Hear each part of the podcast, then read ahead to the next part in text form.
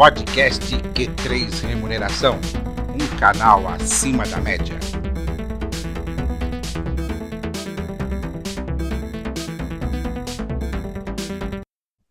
Olá você, profissional de gestão de pessoas e especialmente de remuneração.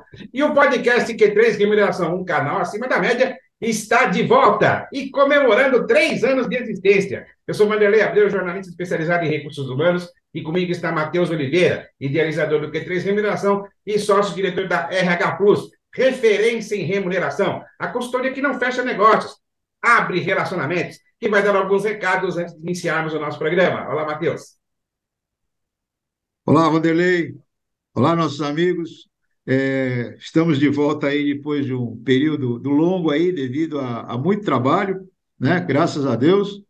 É, estamos aí começando hoje. Hoje tem, tem uma, uma boa referência, um profissional que é referência aí no mercado na área de remuneração. É, mas antes disso, eu gostaria de falar que estaremos relançando a nossa plataforma de banco de dados salariais, Salário.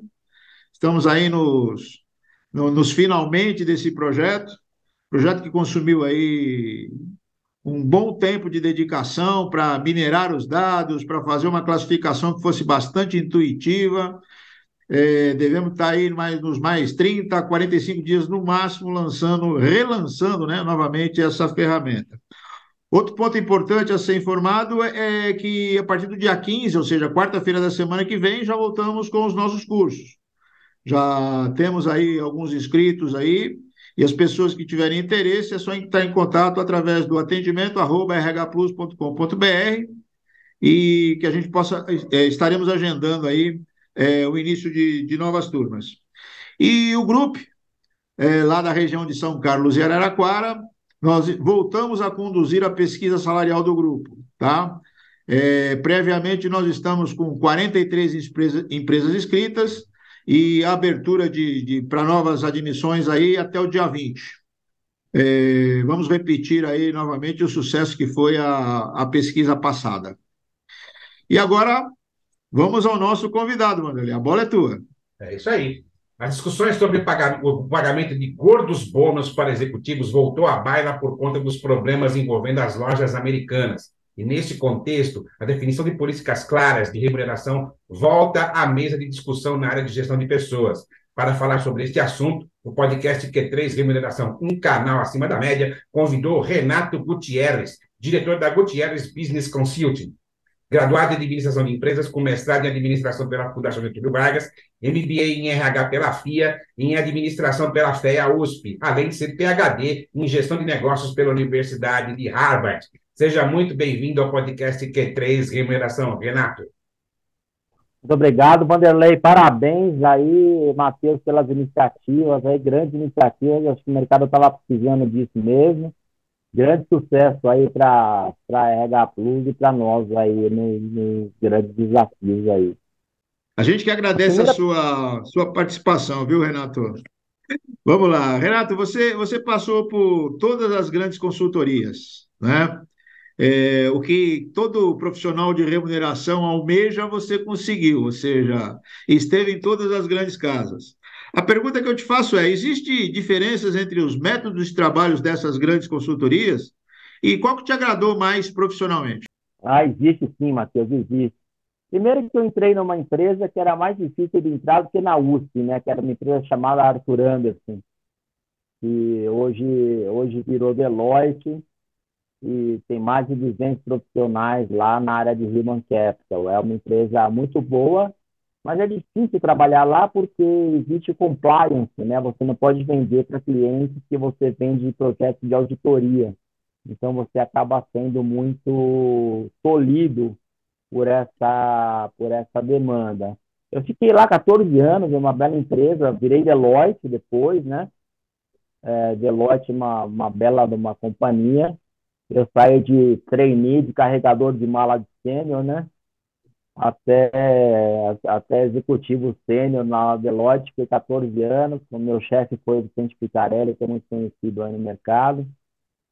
E aí teve uma época que era para eu virar sócio, o Picarelli falou, sócio só se você for para Londres, né? Porque não dá, não tem espaço aqui no Brasil.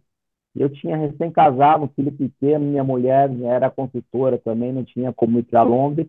Eu recebi uma proposta de ir para a Accenture para trabalhar com o Leonardo Framil, Rodolfo Schembar, para fazer trabalhos de remuneração só para bancos. Então, enquanto meus colegas tinham 200 empresas para prospectar negócio, né, que era empresa de geração de produto, eu tinha seis, quatro bancos para vender. Se bem que as, as, as médias, os FIIs né, dos bancos eram bem maiores, né?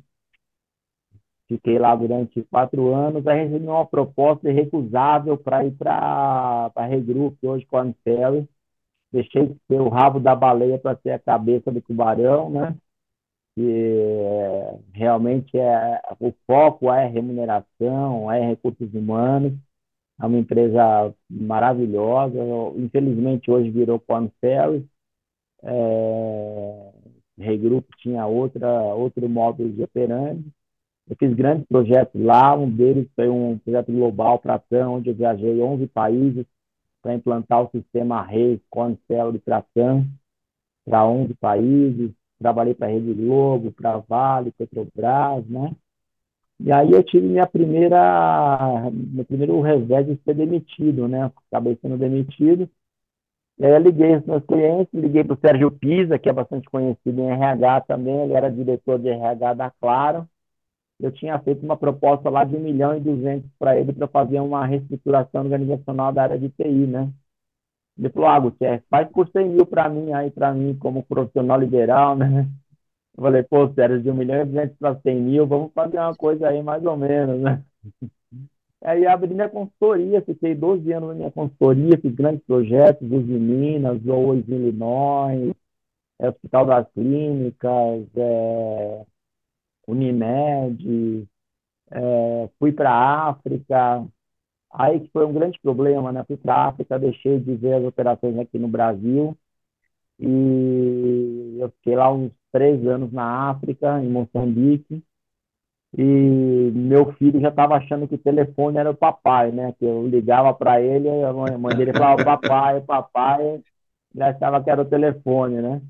Aí eu recebi uma proposta para ser diretor na Mercer, para cuidar de M&A, processos de M&A na área de, do diligence de people.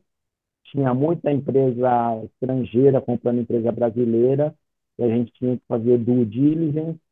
Trabalhei para para hipermarcas, para PVC, para Concremit, para Eternit, para várias empresas, né? E acabei indo para Falcone, a Falcone, para liderar a Falcone, uma área da Falcone, que era a Mid Falcone, que é, uma, é, um, é um produto novo na Falcone, que é programa Falcone para médias empresas, até 360 milhões de reais de faturamento por ano. Em um ano a gente conseguiu 102 clientes, deu muito sucesso. E aí eu saí de lá para ser diretor-geral na Balboa, importadora, uma empresa pequena, fiz uma, digamos assim, entre aspas, uma bobagem na minha vida, né? Sempre trabalhei em empresa grande, multinacional, e trabalhar em empresa de dono foi, foi uma, uma, uma coisa que eu não deveria ter feito na minha vida. Mas voltando às, às empresas, né? A melhor de todas foi a Arthur Anderson Deloitte. Hoje eu acho que a, a, uma empresa que tem muita tecnologia, mas tem muito pouco ainda em pessoas, é a Falcone. Tem a Falcone Gente lá que está sendo criada, e a Falcone trabalha com muita tecnologia, muita gente nova, muita inteligência artificial. É uma empresa que trabalha bastante com tecnologia na área de gente, mas não tem área de remuneração, tem a Corn Ferry, a Mercer e a Towers Watson, né? Entre essas três, a Mercer é a que tem o melhor tecnologia global, você precisa de uma coisa lá da Malásia, em 12 horas alguém te responde, é uma empresa bastante globalizada. Eu era diretor de lá, né? Então, 5 horas da manhã tinha reunião com a Coreia, 10 horas da noite tinha reunião com a Califórnia. Não aguentava essa, essa, essa política toda. Tinha um chefe argentino, um chefe canadense, um chefe brasileiro, né? Era uma empresa fantástica, mas é, é, é, tinha esse revés. E a Metro também é uma empresa que tem muita tecnologia, mais do que a Corn Ferry ainda digamos assim. São as grandes boutiques, é Corn Ferry, é, Mercer e vem em terceiro lugar aí a Towers Watson, né? E com a minha consultoria, hoje você tem a sua também, né, Matheus? É, a minha grande vantagem competitiva era vender as mesmas coisas que as grandes consultorias faziam por preços bem mais acessíveis, né? Feitos por profissionais mais sêniores ainda, né? Então, empresa grande, você vai lá, o sócio vende, pega lá um monte de consultor júnior e faz entregar o projeto, né? Mais ou menos assim. A gente aí, que é consultor aí de empresa média, a gente vende o projeto para a diretoria, faz reunião com o conselho, faz planilha de, de Excel, né? Se vira nos 30. A gente se vira nos 30. É isso. Bom, Renato, é, é a, a, a área de mineração, ela, logicamente, assim como todos os, os departamentos de uma empresa, foi bastante impactada pela tecnologia, né? É, e, logicamente, o profissional de remuneração precisou mudar o perfil em função da tecnologia, né? É, e o que a gente vê hoje no mercado é que os atuais profissionais conhecem muito de tecnologia e principalmente pacote Office. Nesses tantos anos de carreira que você tem na área de remuneração, você sentia que seus clientes necessitavam de maior embasamento teórico e técnico e não só na questão tecnológica? Ah, sem dúvida nenhuma, Vanderlei. É, porque eles falam muito bit byte né, e pouco negócio. Hoje eu dou aula de HR Business Partner até, dá até medo, né? Eu faço uma brincadeira com eles lá, falo, coloca no saquinho aí o salário de cada um. Tem business partner ganhando 4.500 e business partner ganhando 40 mil. Dá para ver que não está maduro o negócio de business partner de RH ainda, né? No mercado. Então, é, tem muita gente que conhece Excel, faz macro. A consultoria Falcone é uma consultoria que dá muito valor ao profissional que trabalha com tecnologia, na inteligência artificial mais ainda, e pouco valor à empresa que conhece realmente recursos humanos de uma forma geral, né? Então tem essas grandes grandes diferenças assim, no mercado. É, existe um, um certo tabu é, entre as empresas pequenas, ou melhor, entre as empresas médias e as empresas grandes, né? É, se costuma dizer que as empresas grandes têm uma remuneração melhor do que as empresas médias. Até certo ponto isso é verdade, mas nas empresas grandes, o profissional ele é, é, é mais um. Quando ele vai para uma empresa média, ele é o cara. Né? É, fora esse paralelo, você acha que existe um alinhamento, uma preocupação das empresas médias é, em remunerar de acordo com o desempenho da organização, ou eles remuneram mais com o desempenho do mercado, ou seja, o que o mercado está praticando, eles tentam adaptar para a empresa média. E na empresa grande, a remuneração é feita em função do desempenho da organização como um todo. Como é que você vê essa questão de alinhamento com a estratégia do, do, das empresas? Não, a empresa grande é mais ou menos assim, né? Você começa, você pede para o seu pai pagar o carnê para você pagar, trabalhar lá, né? O salário é muito pouco, é 500 dólares, 400 dólares, é muito pouco. Aí você vira diretor, você começa a ganhar bem mais que o mercado, porque é difícil você trazer diretor para uma empresa grande de consultoria né? as empresas médias, elas estão muito preocupadas em pagar, a maioria delas, tá? A gente tem visto muitas, muitas outstanding aí, mas a maioria delas pagar na média do mercado e, e o que eu estou vendo, eu, que eu sinto muito, fico muito triste de ver poucas pagando remuneração variável ainda, sabe, Matheus? Então, eu vejo poucas trabalhando estratégia, objetivos, OKRs e trabalhando remuneração variável para as empresas médias. Então, elas acabam tendo profissionais medianos também, né? Não, ficam os melhores profissionais do mercado. Meu filho está fazendo lá engenharia Mauá, já está sendo sondado pelo Banco Safra, pelo Banco Santander, né? É, é, é uma certa, existe uma certa diferença de qualificação também, né? E outra coisa, empresa média quer pagar, quer, quer que você faça a seleção para quem fala inglês, o cara não usa inglês nunca numa empresa. Muito difícil, não sei que seja uma empresa importadora, né? Uma empresa grande de consultoria, você nasce nascendo falando inglês, né? Você tem que falar inglês para tudo quanto é lado, fazer apresentação, etc. Mas é, é isso. Legal, Renato. Vamos sair um pouco agora das empresas médias e vamos falar da, das grandes aí e o foco da nossa abertura, né? Que é o caso das americanas, né? Embora a gente ainda esteja aí no campo das especulações, afinal de contas não se abre muita coisa a respeito do que aconteceu nesse rombo da Americanas, né? Fala-se muito que é, as altas bonificações podem ter é, causado esse problema contábil que deu lá, né? Você, no seu entendimento, você acha que é, essas altas bonificações podem ser uma das causas que levaram a esse rombo na Americanas? Ah, eu não acho. É, Matheus na faculdade me ensinou a falar acho, não, não, não é uma palavra legal. Eu tenho certeza que sim, sabe? Eu tenho um cliente, por exemplo, que evidentemente eu não vou falar o nome do cliente aqui, que ele falava assim: ah, eu vou abrir 500 lojas e não importa o PNL do o, o, o DRE, o resultado da organização. Ele abriu 500 lojas e ganhou lá milhões de remuneração variável. Então, são remunerações variáveis muito mal feitas, né? E a Americanas não deveria ser uma consultoria que tivesse uma remuneração variável tão mal feita assim.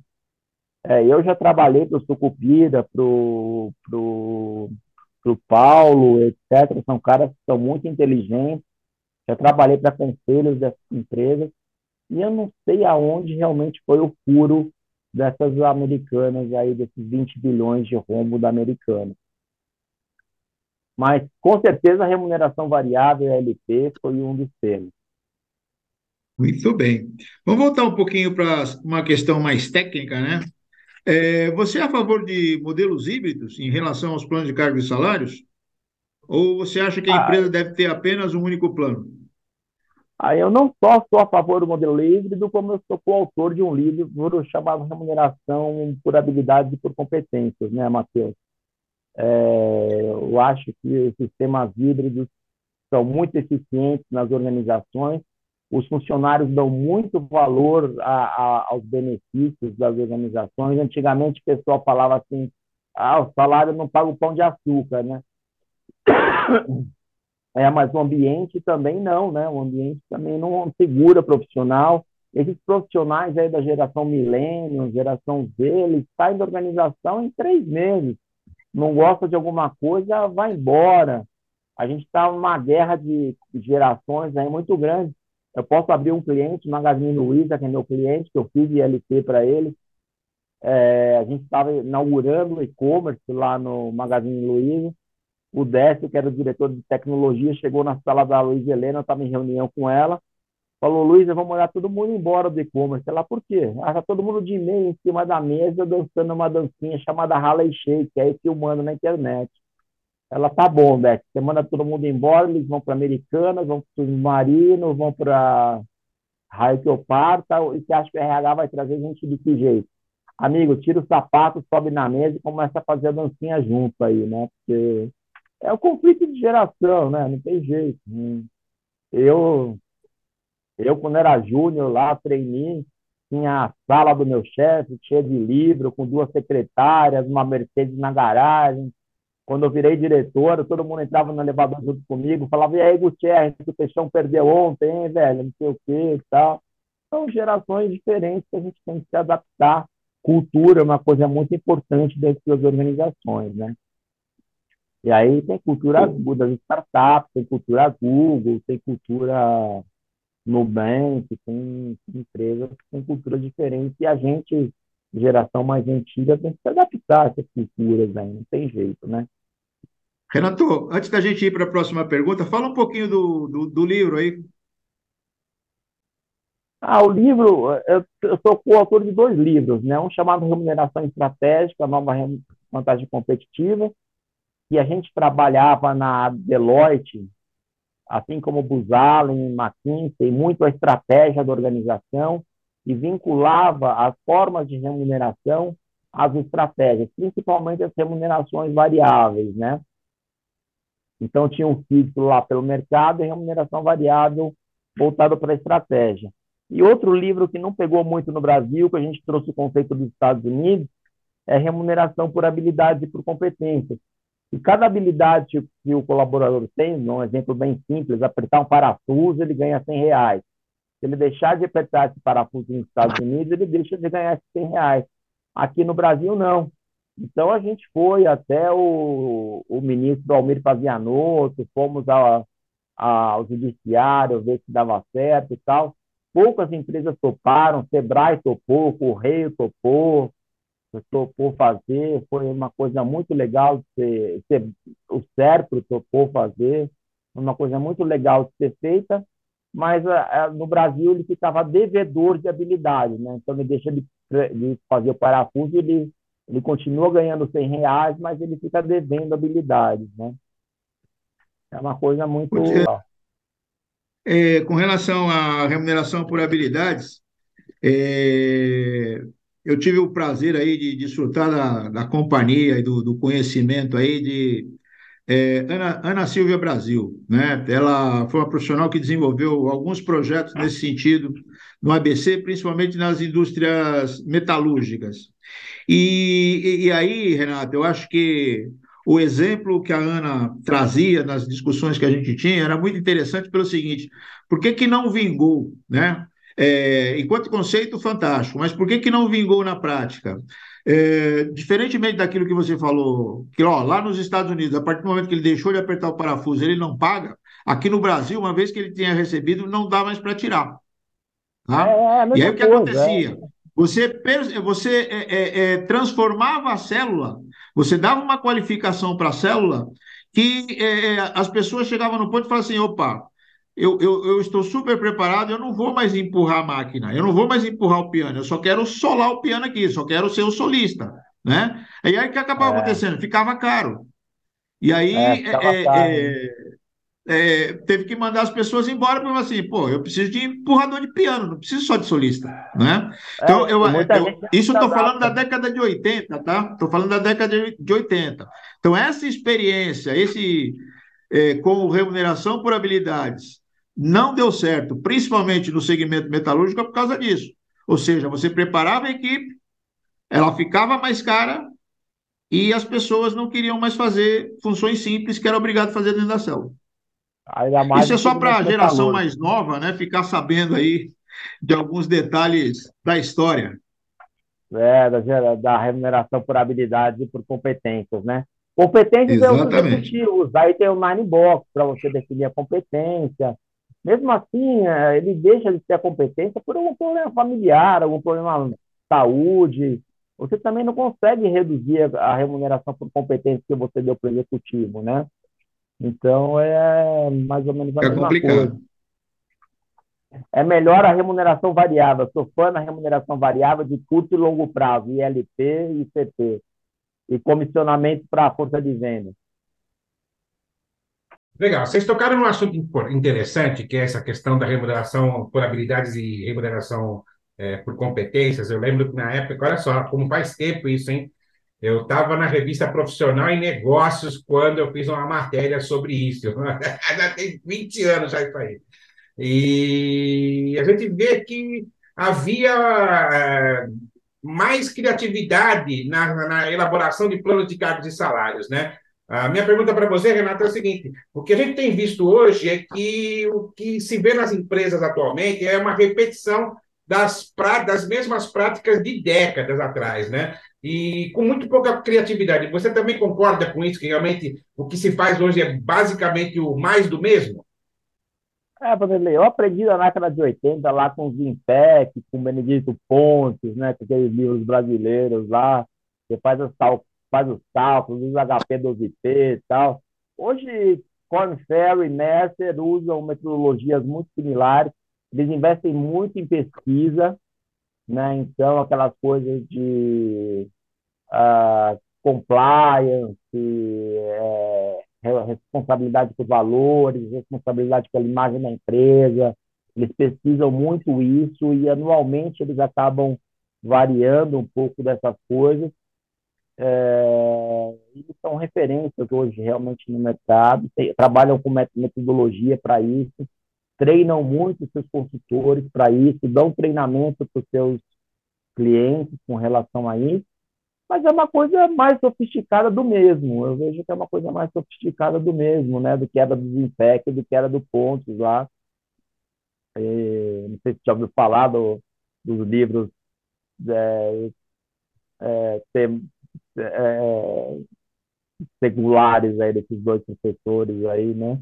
Eu aprendi a fazer as coisas na HP 12C, a calcular, a calcular fator de avaliação, subfator de avaliação, né?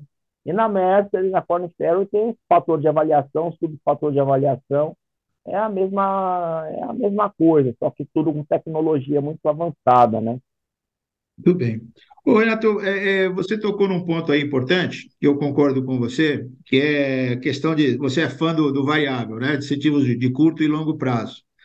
Na, lá na década de 80, é, eu escrevi um artigo chamado O Futuro Será Variável. Não sei nem, era um daqueles magazines de recursos humanos que tinha que foi, foi publicado lá, né? É, hoje, nos dias de hoje, 2023, você vê que as empresas estão caminhando para o variável em detrimento do fixo ou o fixo ainda tem grande espaço pela frente?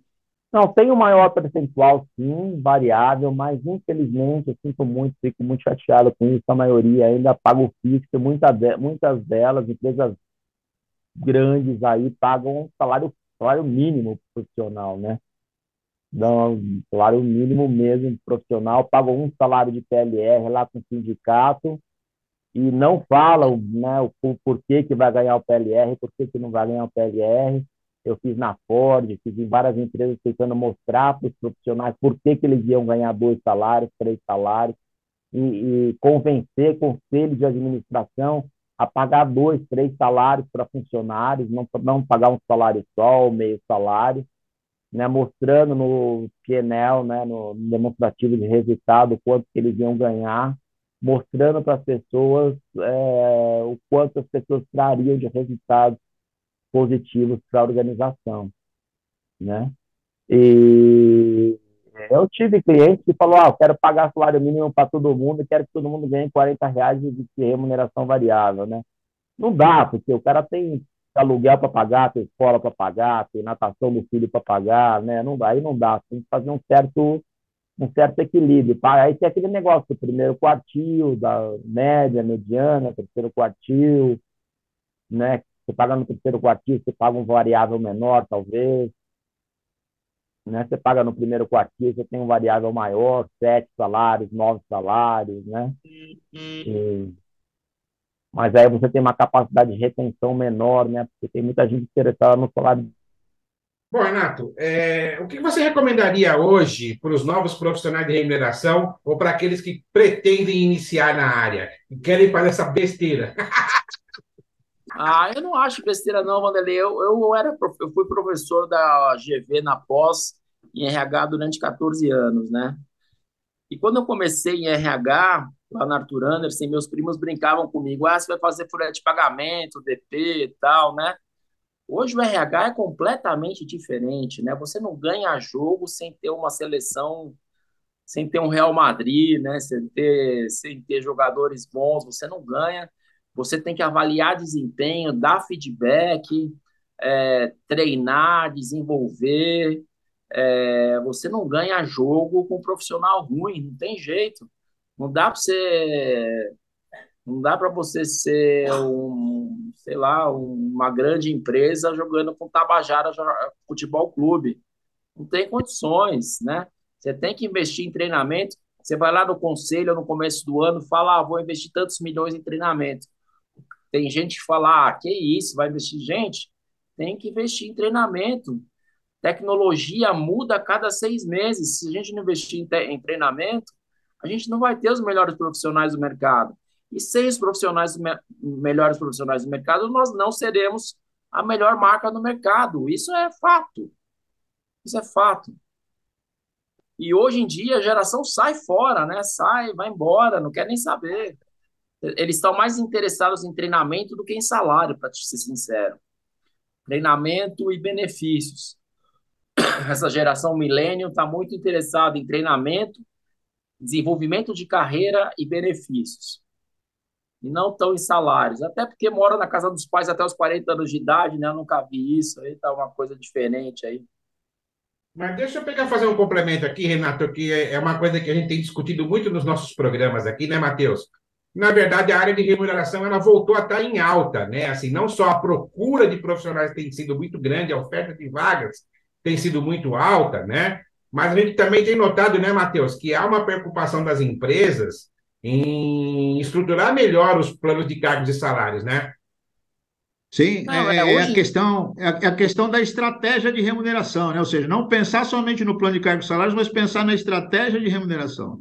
É, antigamente, há uns 10, 15 anos atrás, você fazia avaliação de cargos, ficava lá em cima o diretor financeiro, o diretor de marketing e o diretor comercial. Hoje em dia, diretor de RH, diversidade e inclusão, está lá nas cabeças, viu? Está ganhando as mesmas coisas que um diretor financeiro, às vezes até mais que um diretor financeiro. É a mesma coisa com o diretor de TI. Os diretores de RH eles têm tido uma valorização muito grande no mercado, mas tem aquilo, né? O cara de RH tem que ter visão de estratégia de negócio, não pode ser um cara de DP. É bem por aí. Bem por aí. Renato, é, a gente está chegando próximo do fim aí. Eu queria que você, para a gente estar tá finalizando, você falasse um pouquinho sobre a sua experiência de ter trabalhado em empresas fora do Brasil. Quais são as grandes diferenças entre as empresas brasileiras e as empresas de outros mercados? Ah, primeiro eu trabalhei na Deloitte, né, lá nos Estados Unidos, lá na Arthur Anderson, né? E, bom, a primeira coisa era ninguém dá bom dia, ninguém pergunta do fim de semana, né? E aí todo mundo pergunta do resultado, como é que tá o schedule, como é que tá o como é que tá o programa, como é que tá o resultado. As coisas são muito são muito frias, né? Lá nos Estados Unidos. São poucas pessoas que você consegue ter uma relação de amizade. Tem até uma coisa que eu nunca tinha sentido na minha vida que eu senti nos Estados Unidos, que é preconceito, né? Eu saía na balada à noite, eu parava de falar para as americanas que eu era brasileiro, começava a falar que eu era português, né? Porque o preconceito é, é muito forte. E você trabalha com indiano, você trabalha com marroquino, você trabalha com turco, é, é, é, é uma, é, é uma forma de trabalhar muito diferente. E na África eu trabalhei em Moçambique, aí eu sofri muito. Não, não tinha nem Excel, era coisa em papel. A gente acha que tem corrupção no Brasil, lá tinha muito mais corrupção. Eu fiz um trabalho para o Banco Mundial de auditoria e coloquei as coisas no relatório, sofri ameaça de morte, né?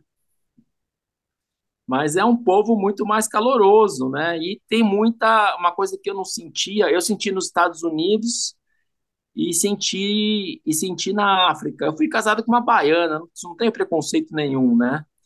E nos Estados Unidos eu sentava do lado do negão, o cara falava levanta daqui, cai fora que a gente não gosta de branco. E Moçambique era a mesma coisa, né? Os negros tratavam os brancos como senhores, patrões, etc.